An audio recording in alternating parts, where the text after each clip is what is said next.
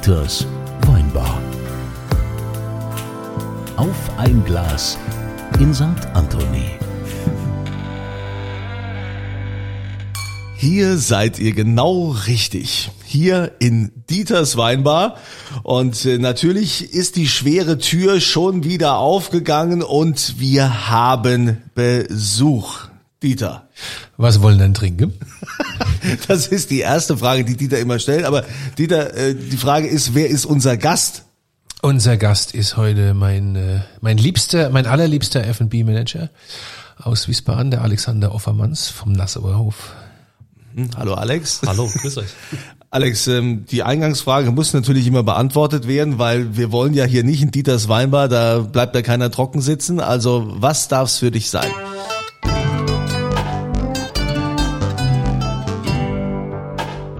Polyphysé? Ah. Chateau Physé? Ja. Witzigerweise, es ist, äh, es ist, als hätte ich es geahnt, habe ich vorhin tatsächlich eine Magnumflasche 2015er Tête de Cuvée von Chateau oh. Fusée kaltgestellt. Chateau Fusée. So. Was ist das für ein Wein? Äh, das ist ein Burgunderwein. Ich weiß auch nicht, in den letzten Monaten irgendwie definitiv äh, einer meiner Lieblingsweine geworden, also die Burgunder-Richtung. Hat aber ein bisschen was damit zu tun, dass momentan Riesling natürlich im Sommer durch den ganzen Lockdown auch relativ lange und viel getrunken wurde. Deswegen jetzt ein bisschen auf die Burgunder gehen, weniger Säure, ein bisschen entspannter zu trinken. Und äh, Chateau Fusée eigentlich deshalb, weil es der erste Wein war, den wir auf Mauritius äh, bei unserer Hochzeitsreise getrunken haben. Puh, und lagen, äh, Typisch lagen Mauritius. Da, genau, lagen da Was ganz halt entspannt. So ist jetzt auch schon äh, ist jetzt auch schon ein paar Jahre her auf jeden Fall, aber deswegen immer wieder gute Erinnerungen daran und äh, wenn man in die Richtung was trinken kann, dann sind wir gerne bereit, da mal eine Flasche aufzumachen. Das hätte ich allerdings auch nicht vergessen, ne? Also Mauritius, Mauritius, war ich auch Hochzeitsreise mit meiner Frau Echt? im Le Tous Rock in diesem, das war auf der östlichen Seite. Super Hotel. Die haben sogar eine eigene Insel mit dabei, wo du mit dem Boot rüberkommst und dann liegen dann nur die Hotelgäste und dann kannst du mir mit so einem Schild winken, was du trinken willst oder ob du deine Ruhe haben möchtest. Ich war noch nie auf Mauritius. Ich habe aber auch keine Hochzeitsreise gemacht. Dann sollst du das auf jeden Fall nachholen. Hm, wahrscheinlich, ja. Aber Chateau Fusée ist eine gute Wahl. Ich trinke das auch sehr gerne. Wir haben das, Kunze, wir haben das auch schon getrunken. Du trinkst das heute quasi das zweite Mal. Ja, okay. Ähm, oder Vielleicht sogar das dritte Mal, weil da stimmt auch das Preis-Leistungs-Verhältnis für Burgund. Ne? Also du kriegst da gereifte Weine, die kosten selten, sagen wir mal, also ganz selten mal 100 Euro, wirklich selten. Eher eher drunter und es ist Top-Zeug. Also ich mag das gern.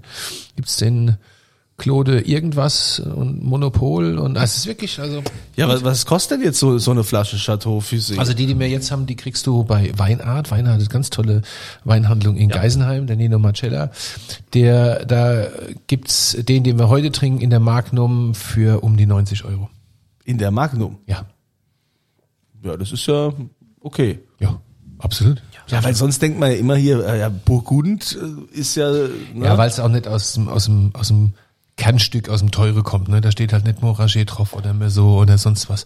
Aber man kann im Burgund viel entdecken, wenn man will, muss ich echt sagen. Also Viré Clésé ist auch sowas, das trinke ich auch ganz gerne, kennt kein Schwein, hätte ich beinahe gesagt.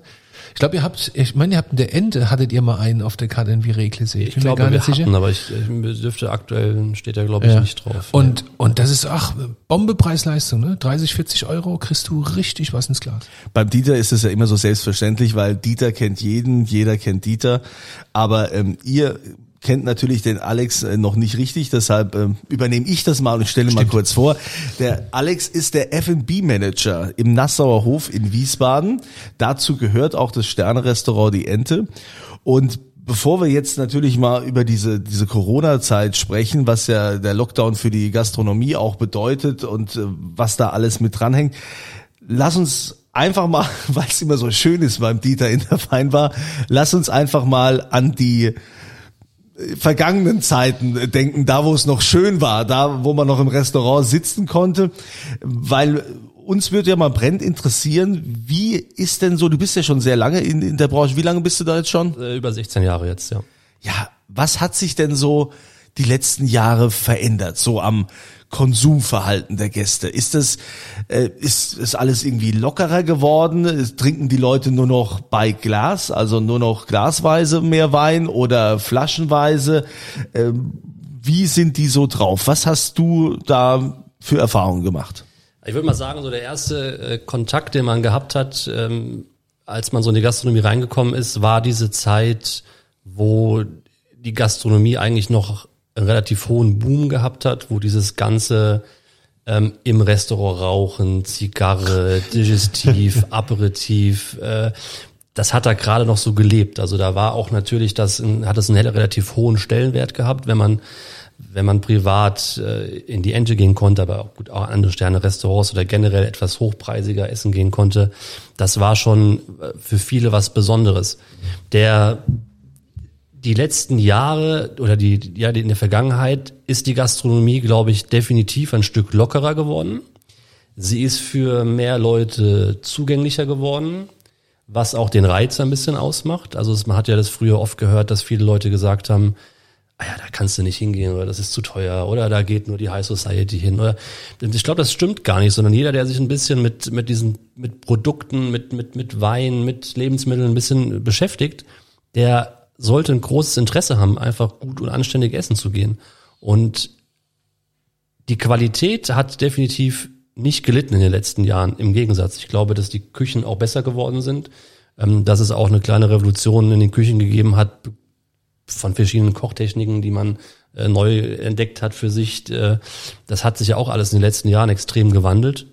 Und die Gäste haben vielleicht auch den Bezug ein bisschen mehr bekommen zu gutem Essen und guten Getränken, verschuldet durch die durchs Free TV so ein bisschen viele Kochsendungen gehabt, viele Köche, die sich auch äh, an den Herd gestellt haben, vor die Kameras gesagt haben, wie mache ich das, wie geht das, ich zeige euch, wie es funktioniert, dass da so ein bisschen mehr auf die Lust gekommen ist, das Ganze mal zu testen und zu probieren.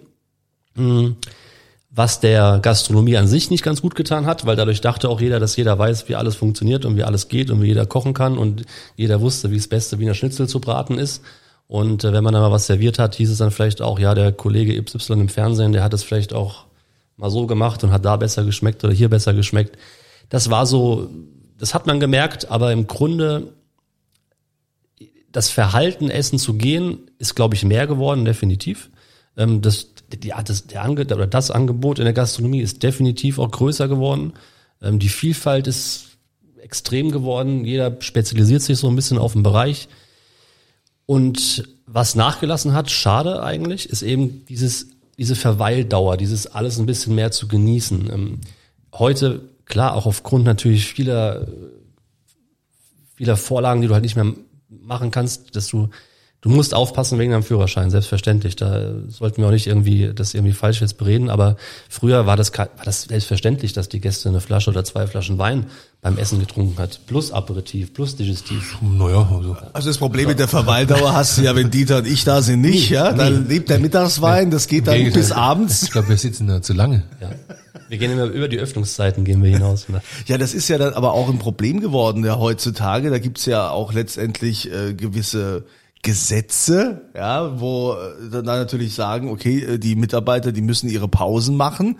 Ja, die können jetzt, äh, ja, und letztendlich ist es ja auch eine, eine Kostenfrage bei vielen Restaurants, wo sie das Personal nicht da ewig äh, beschäftigen können.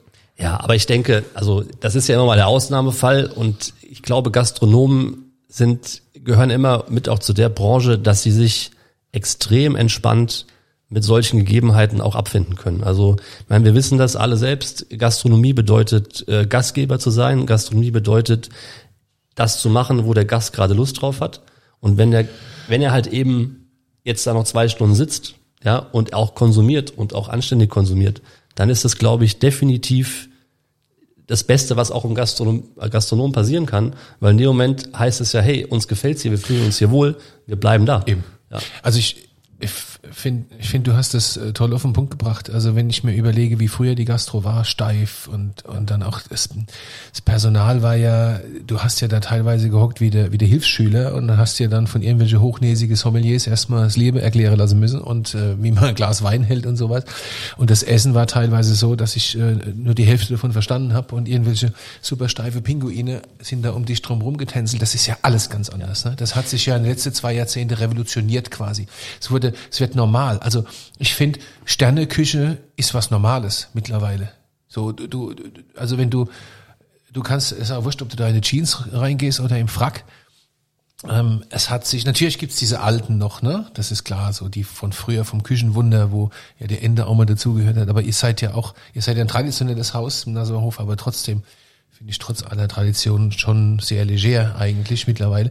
Also das ist ja ganz anders. Und es macht auch fürchterlich viel Spaß, finde ich. Weil die Generation sich auch gewechselt hat. Also ne, die Generation ist einfach die geworden, was dir gerade richtig gesagt hat, auch es ist, die wollen das Lockere, das Entspanntere, sie wollen die Kommunikation mit den Mitarbeitern haben am Tisch. Natürlich, ich meine, ich muss auch damals in meiner Ausbildungszeit und sowas denken, ne? wenn man, da war das noch extrem durchstrukturiert im Restaurant. Ja? Also da gab's, äh, da hat ja wirklich jeder ganz minutiös seine Aufgaben das Gerade wie Militär früher, Ja, genau. Also du, du, musst, du wusstest, wann du wo stehen musstest, wann du was sagen durftest. Und natürlich hat das Klientel damals in den Restaurants auch genau das verlangt. Die fanden das toll, wenn dann zwei im schwarzen langen Frack an den Tisch gekommen sind und haben die, die Silberglosche eingedeckt und haben dann eine halbe Stunde erzählt, äh, was auf dem Teller drauf ist. Ähm, das ist ja nicht weggegangen jetzt. Es wird einfach nur anders präsentiert und zwar halt einfach, finde ich, also ich sag's mal, generationsgerecht. Ja. Du sagst ähm, was Interessantes, so Gastgeber aus äh, Leidenschaft und auch dem Gast jetzt äh, eine schöne Zeit bescheren und wenn der jetzt auf das gerade Lust hat, dann machen wir das. Da kannst du ja mal ein bisschen aus dem Nähkästchen plaudern. Das wird uns nochmal interessieren. Was war denn so das Schrägste in deiner Karriere, auf was ein Gast plötzlich Lust hatte? Wahrscheinlich war es irgendein Russe oder so. Oh, ich glaube, da gibt's im Nasserhof ganz tolle Geschichten. Ganz, ganz tolle. Es war ja beruflich bis jetzt nicht immer nur der Nasserhofer Hof gewesen. Es gab ja auch noch andere interessante Restaurants, wo auf jeden Fall viel passiert ist. Ich glaube, es, was war das spektakulärste? Ähm, Natürlich ohne Namen zu ja, nennen. Ja, klar, selbstverständlich. Aber irgendwie, ah, es ist, es ist schwierig. Ähm, ich überlege eher, was es gewesen sein könnte, was wir da nicht hinbekommen haben. nee, also weil das ist, das zählt ja eben, das ist ja dieser große Anspruch, den man in der, an die Gastronomie oder Gastronom an sich selbst haben. Du versuchst ja wirklich alles zu machen. Und ich kann mich daran erinnern, dass wir für was auch immer das Hotel schnell mal verlassen haben oder das Restaurant mal schnell verlassen haben, um irgendetwas zu besorgen, damit es der Gast, da fällt mir was ein. ähm, ich kam zum Dienst und es war relativ voll, bin auf die Terrasse gestürmt, bestimmt schon 10, 12 Jahre her. Äh, saß Tisch, zwei, zwei Herren, die schon so ein bisschen geguckt haben, als ob sie ein bisschen Aufmerksamkeit brauchen. Bin hingegangen und habe gefragt, was ich ihnen anderen wollten sie. Zwei Stück Erdbeerkuchen und äh, Kaffee oder Tee, irgendwas auf jeden Fall. Und ich selbstverständlich, kein Problem, mit Sahne, ohne Sahne, alles noch zehnmal abgefragt, was man dazu anbieten könnte. Geh rein vor den Kuchenwagen und seht, ja, hast du alles da, aber keine Erdbeer, kein Erdbeerkuchen. Jetzt wollte ich mir die Blöße natürlich auch nicht geben. Und äh, jetzt da sagen, äh, tut mir leid, aber Erdbeerkuchen haben wir nicht, weil was denken die dann von dir? Ne? Ist nicht informiert der junge Mann und macht einen schlechten Job. Und äh, mir war aber sehr bewusst, dass ein Kollege nebendran äh, Erdbeerkuchen hat. Und äh, so schnell wie ich auf die Terrasse gelaufen bin, war ich auch schnell nochmal weg und habe einfach beim Kollegen zwei Stück Erdbeerkuchen geholt und habe gesagt, ich, wir kümmern uns später drum und habe den zwei Herren die zwei Stück Erdbeerkuchen äh, eigentlich aus einem anderen Restaurant serviert, ja. Aber sie waren zufrieden. ich, ich erinnere mich an eine Geburtstagstraute von einem Urologen. In einer sehr speziellen Form, die dann auch äh, Sahne gab. Nein. Echt? Okay. Ja, ja. Eine, eine der liebsten Geschichten von äh, Marcella. Okay. Ja, da war eine Pumpe. Oha. Ja, so, der Dirk erzählt jetzt wieder Insider, ja, wir wollen euch ja hier alle mitnehmen, ne? Dirk Würz ist ja alias Dieter, ne? Das haben wir ja auch schon geklärt und er ist hier der Master in St. Anthony und da gibt es eben Dieters Weinbar. Und Marcella ist die? Marcella war die, äh, war Sommeliere im in der Ende. Genau. So, und da hat sich damals ein Urologe irgendwie eine Penistorte ja, gewünscht. Exakt so, ja. Und, und die und, und aus der ist dann Sahne gesprungen. Genau, ja. Das ist Gott sei Dank an mir vorbeigegangen, diese Situation. Und, und ich erinnere mich, ich erinnere mich natürlich an ganz viele Geschichten, weil meine, ich habe eine besondere Verbindung zu dem Haus. Meine, meine äh, Ex-Frau hat da gelernt in den 80er Jahren.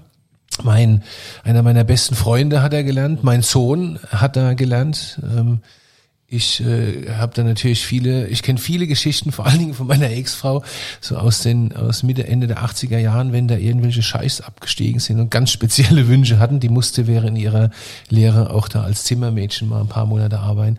Also das war schon alles. Da wird auch mal gekocht, ne? Und so auf dem Zimmer. Wird viel gemacht auf den Zimmern. Das Oh ist, Gott, das, äh, ja, ich glaube, das will man gar nicht alles wissen, was auf den Zimmern so passiert. Aber was ich spannend finde, ihr habt ja Dauergäste, ne? Ihr habt ja Leute, die quasi Monate bei euch im Hotel leben. Genau, wir haben halt den, den Vorteil, dass wir ähm, viel mit der, mit der Deutschen Klinik für Diagnostik in Wiesbaden, mit der DKD zusammenarbeiten und äh, da über äh, die Botschaft oder verschiedene Botschaften ähm, Langzeitgäste bekommen, die dann eben auch bei uns behandelt werden oder die Rehas machen, ähm, die sich wieder ein bisschen aufpeppen lassen. Und äh, dann sind teilweise auch schon mal Zimmer gut ein halbes Jahr oder ein Jahr auch mal vermietet. Wahnsinn, Definitiv, ja. Gut, aber Ein wahrscheinlich dann, auch, wahrscheinlich aber dann auch zu einem Special-Preis. Also Nein, das ist, also äh, natürlich die Zahlen, ob die jetzt äh, eine Mietwohnung haben oder ob die jetzt bei uns wohnen, äh, das macht dann auch keinen Unterschied. Wir bieten noch ein bisschen mehr als die Mietwohnung. Und äh, nee, das ist ja auch, äh, ich meine, davon, das ist ja auch ein, ja, davon kann man, äh, ich will nicht sagen, davon lebt das Hotel auch, aber das ist natürlich immer top, wenn man. Gibt's wenn denn das noch, dass irgendwie so ein Scheich eine ganze Etage mietet oder so? Das gibt's eher seltener noch. Ähm, gab es vermehrt, würde ich mal sagen, bis so vor acht, zehn Jahren gab es das mal noch mehr, dass die öfters gereist sind. Ähm, da wird mittlerweile auch ein bisschen strenger drauf geschaut, äh, wer wie, wo lange, mit wie vielen Leuten auch wohin fährt. Aber wir haben das schon gehabt, natürlich das ganze Entourage äh, angereist sind mit, mit LKWs, wo dann äh, über 100 Koffer ausgeladen wurden und wo dann extra äh, Zimmer und Veranstaltungsräume geblockt wurden um da dann eine Garderobe oder so wie so ein An- und Auskleidezimmer einzurichten. Also ich meine, das ist das, das ist das Spannende. Es gibt äh, tausende Geschichten, ähm, gerade das Hotel mit mit der Tradition, wie es der Nassauer Hof ist, ähm, das hat so viele Sachen schon gesehen, die Mauern da und die, das ist schon Wahnsinn. Ähm, ich meine, ich bin jetzt, man denkt, dass man schon lange da ist, ne? aber man trifft ja ab und zu wieder Leute, die früher da gearbeitet haben, ne, die jetzt schon im Rentenalter vielleicht sind, die dann gesagt, ich habe damals als als junger Mann oder als junge Frau da die Ausbildung gemacht oder gelernt und ich ich will nicht wissen, also was da alles schon natürlich äh, für verschiedene Sachen abgelaufen sind. Ja.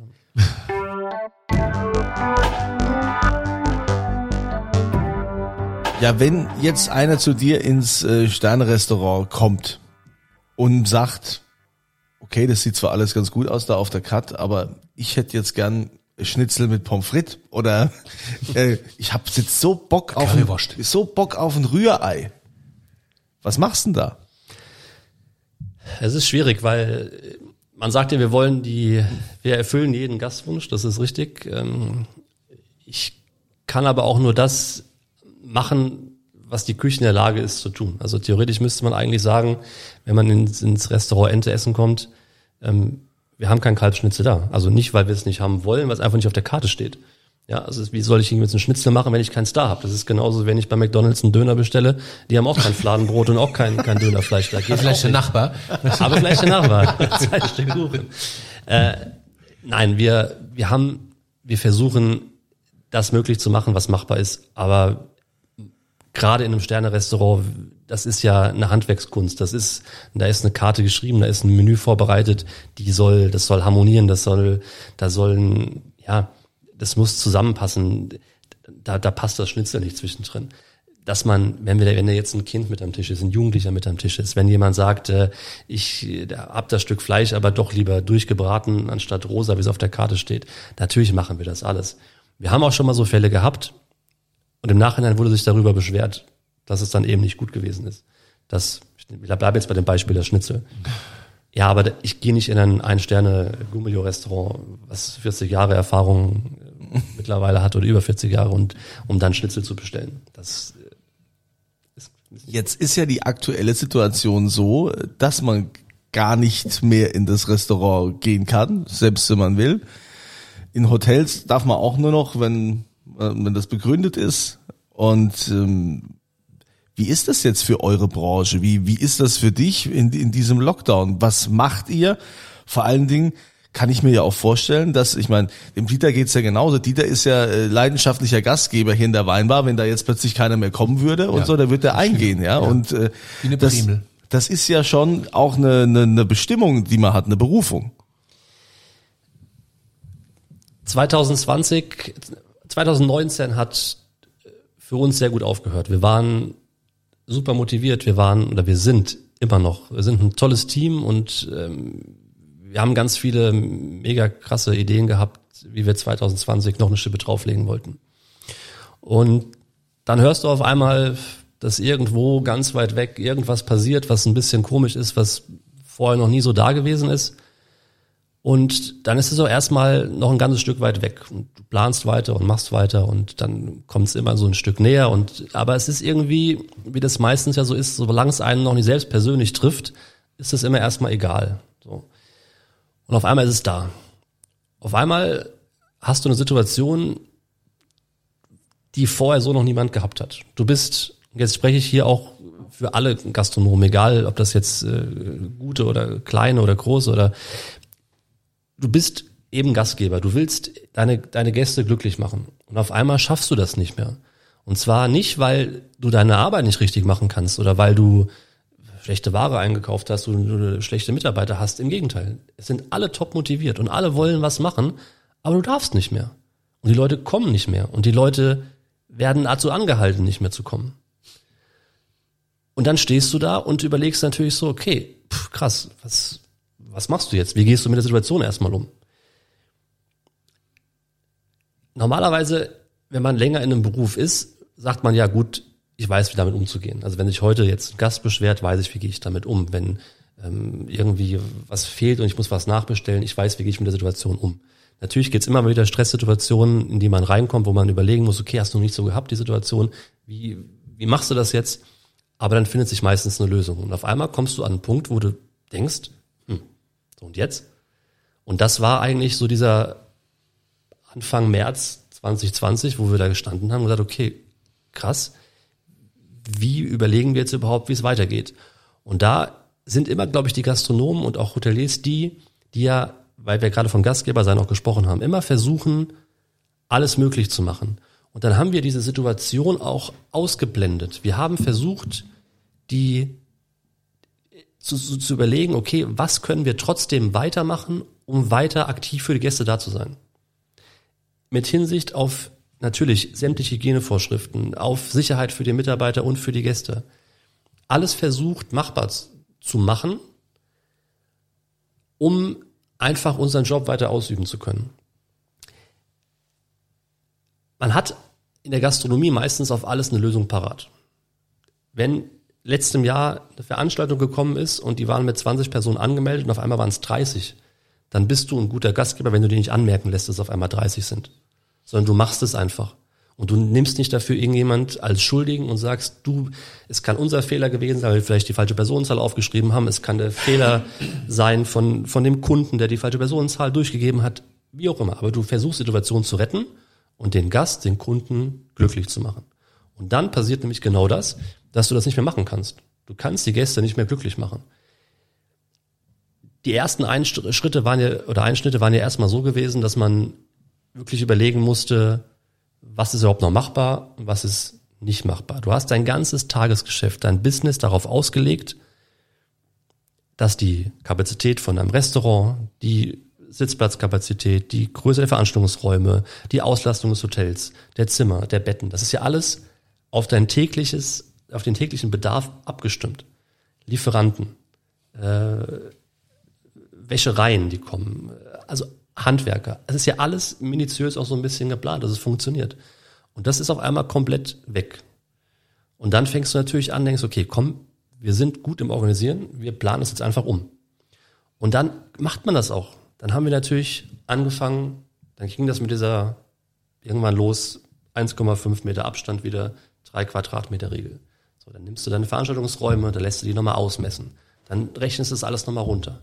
Dann hast du ja in der Regel Du hast Flyer, du hast Broschüren, die du rausgibst, du hast eine Homepage, die stellst du um. Du machst alles neu. Du setzt alles auf die auf diese neuen Zahlen, die du brauchst, auf die neuen Kennzahlen, mit denen du arbeiten kannst, um weiterhin Geschäft zu generieren, um weiterhin Kunden beherbergen zu dürfen, Gäste empfangen zu dürfen. Und das klappt dann auch eine Zeit erstmal wieder sehr gut. Und dann auf einmal der nächste Rückschlag. Dann darfst du nichts mehr machen. Dann musst du das, den Bereich, ich sage jetzt mal, Veranstaltungen komplett runterfahren. Ja, hast vielleicht nur noch dein Restaurant auf. Die Bars waren eh schon zu dem Zeitpunkt ähm, komplett zu gewesen. Und nach dem, oder der erste Lockdown war in dem Sinn auch eine Herausforderung, so ein Betrieb, der im laufenden Geschäft ist, über so viele Jahre runterzufahren. Also man denkt das immer so einfach. Also man macht da mal die Tür zu, da machst du das Licht aus, äh, da stellst du jetzt mal den Kühlschrank für eine Weile ab. Ähm, ja, da kann die, wenn die Bar mal jetzt drei Wochen zu hat, so das schaffen wir schon. Natürlich, aber was dahinter steckt auf einmal, wenn du das erstmal zugemacht hast, das ist ein großer Unterschied, äh, den wir uns, glaube ich, so gar nicht vorgestellt hätten. Sondern wir haben gedacht, dass, oder immer die Hoffnung gehabt, schneller wieder aufmachen zu können.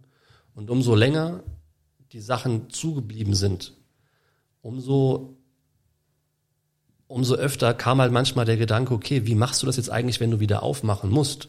Ja, was brauchst du überhaupt dafür, wenn du wieder aufmachen musst? Welche Dinge musst du neu organisieren, wenn es wieder weitergeht? Und es war auch so der, der Haupt, die Hauptaufgabe eigentlich, die man in den letzten Monaten auch gehabt hat. Es war eine reine Arbeit von Recherche, was kannst du wann, wo, wie machen, ja, äh, Mitarbeiterplanung, äh, neue Einkaufsplanung und das sind so Punkte, die natürlich auch mit dem normalen Arbeitsalltag, den man vorher hatte, nichts zu tun hatten. Ja, früher, ich meine, wir haben drei Restaurants, wir haben einen großen Veranstaltungsbereich, wir haben die Bar, äh, wir haben die Hotelgäste, Roomservice. Da ist, beschäftigst dich den ganzen Tag mit dieser Materie, dass die Restaurants funktionieren, dass die Gäste zufrieden sind. Und auf einmal kümmerst du dich eher darum, dass du versuchst, dich wieder dem Markt anzupassen. Und der Markt hat sich in den letzten zehn Monaten aufgrund allen Gegebenheiten so oft geändert. Ja, mal mit fünf Personen darfst du kommen, dann mit zehn Personen darfst du kommen, dann nur bis 18 Uhr, dann gar nicht mehr, dann nur Frühstück für Hotelgäste, dann, es ist alles in meinen Augen, und das ist meine persönliche Meinung, nachvollziehbar. Man musste irgendwas machen. Ob es die 100% richtigen Entscheidungen gewesen sind, alles so runterzufahren, wie es gewesen ist, kann man jetzt nicht beurteilen. Das braucht noch eine Weile, dass man das später reflektiert. Für uns war es, für uns war es ein, ein, auch ein Lernprozess. Und ich würde sagen, dass wir dann den großen Vorteil hatten, dass wir im Sommer wieder aufmachen konnten, dass wir Geschäft wieder generieren konnten, wo auch sofort die Gäste wieder da waren, wo sofort die Mitarbeiter, die, die lange in Kurzarbeit waren, die teilweise wirklich über Monate, Wochen nicht eingeteilt waren, die zurückkamen und haben es weitergemacht, als ob es gestern gewesen wäre. Und das zählt für mich von, von ganz großem Respekt und von der Leidenschaft auch dem Beruf gegenüber. Dass man einfach immer bereit ist, 100 Prozent zu geben, wenn es sein muss. Du läufst, wir hatten einen tollen Sommer gehabt. Es war auch so warm gewesen. Aber du läufst da draußen mit Maske rum, du läufst mit Handschuhen rum. Und du machst das ja nicht, natürlich auch für den eigenen Schutz. Aber du sagst erstmal, ich mache das, damit wir unsere Gäste weiter bewirten können. Damit die Gäste einen Spaßfaktor haben. Und wir hatten auch, Gott sei Dank, toi, toi, toi, ganz, ganz tolle Gäste, Stammkunden. Ja, der Dieter, Dieter war doch, war doch ständig täglich. da. Nein, nicht Nein. täglich. Aber das ist ja genau das, wovon die Gastronomie lebt. Wenn du, wenn du vorher in der Vergangenheit deinen Job gut gemacht hast und dann kommen auch die Leute wieder, um dir ein Stück weit auch zu helfen, um dich zu unterstützen, um zu sagen, hey, ich weiß, ich fühle mich bei euch gut. Ähm, die sehen, dass man gut aufgehoben ist. Es gibt in jeder Branche gibt's schwarze Schafe und wir haben auch bestimmt mitbekommen in den letzten Monaten, dass es auch äh, in der Hotellerie oder Gastronomie und Veranstaltungsbranche viele gegeben haben, die den Job nicht 100 Prozent gemacht haben, die gesagt haben, ja, da ist ein Schlupfloch, hier können wir das so machen. Am Ende vom Tag, glaube ich, sind trotzdem die die Gewinner, die sich dran gehalten haben die Regeln auch einzuhalten, weil die Gäste haben das gespürt. Und natürlich gibt's auch genug, da gibt's auch Gäste, denen das teilweise egal war, die aber dann in so einem Restaurant gemerkt haben, ach guck mal, es halten sich ja doch auch hier alle dran, dann halte ich mich auch dran, dann bin ich halt auch ein Teil davon.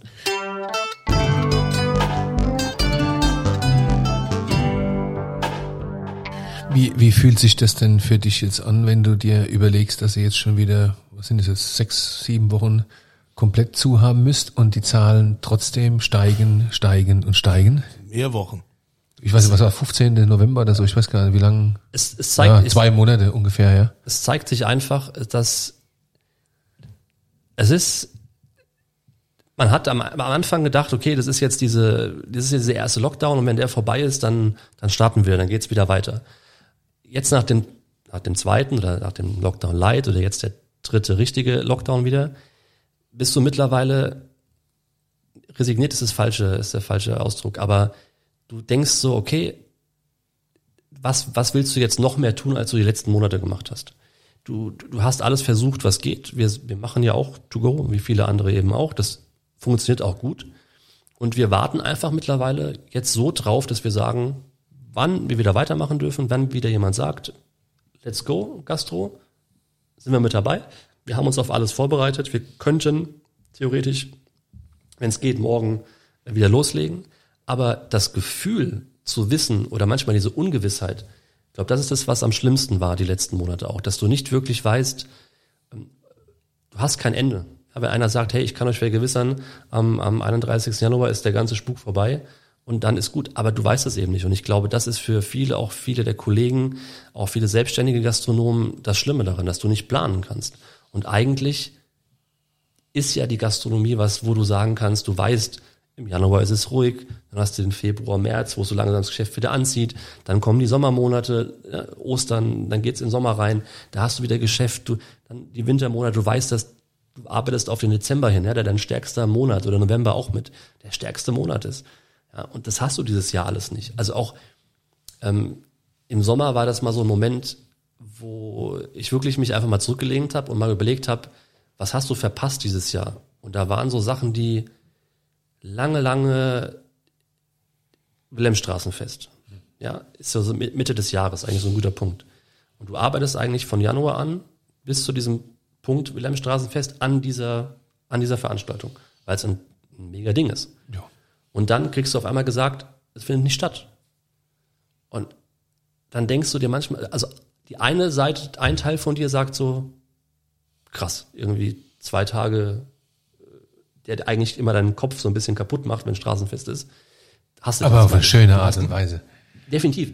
Def einmal auf eine schöne Art und Weise. Das gehört ja auch wieder dazu. Dass dieser, dieser, dieser Stress manchmal, alles ja auch dieser, dieser positive Stress, der dabei ist.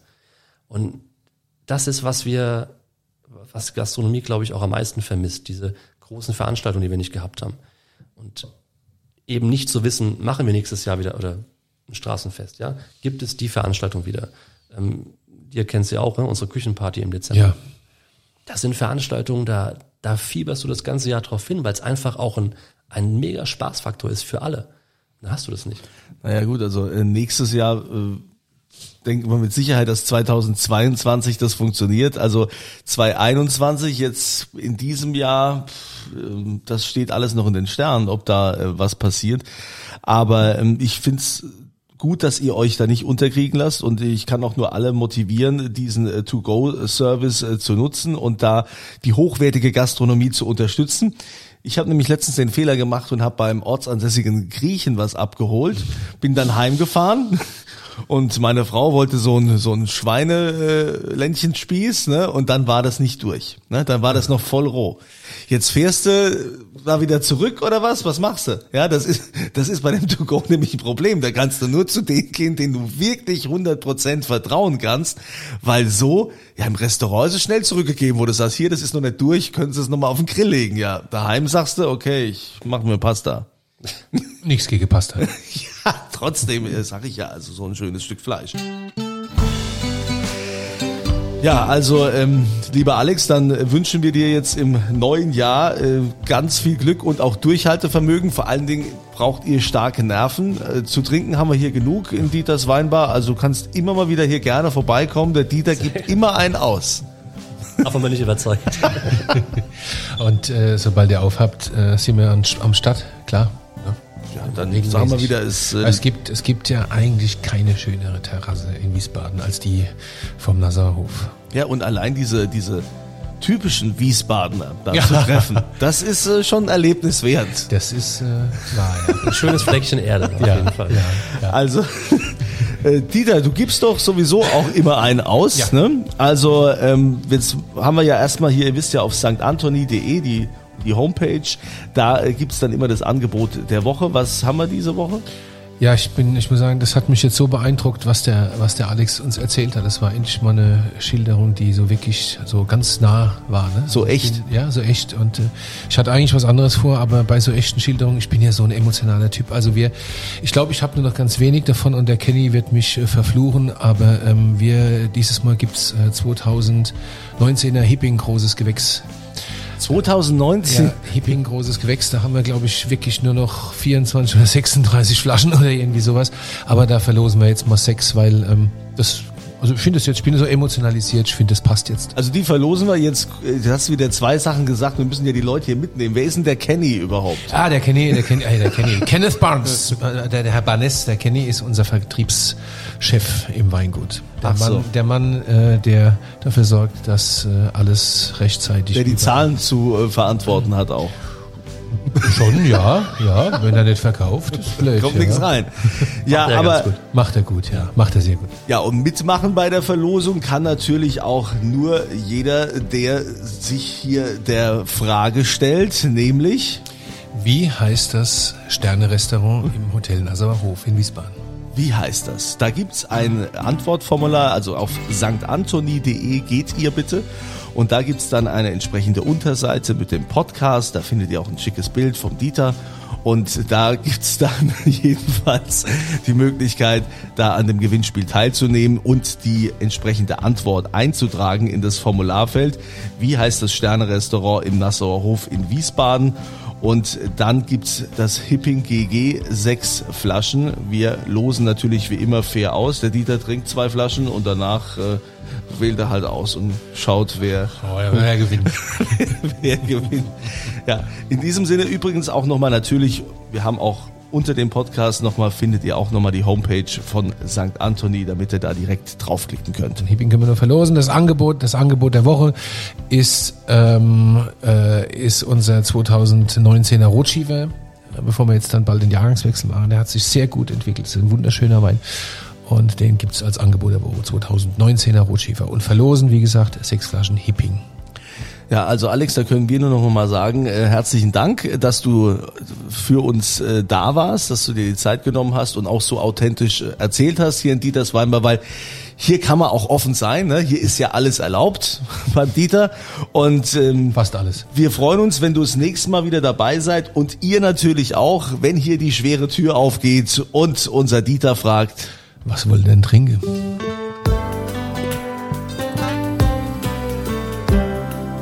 Dieters Weinbar. Auf ein Glas in St. Anthony.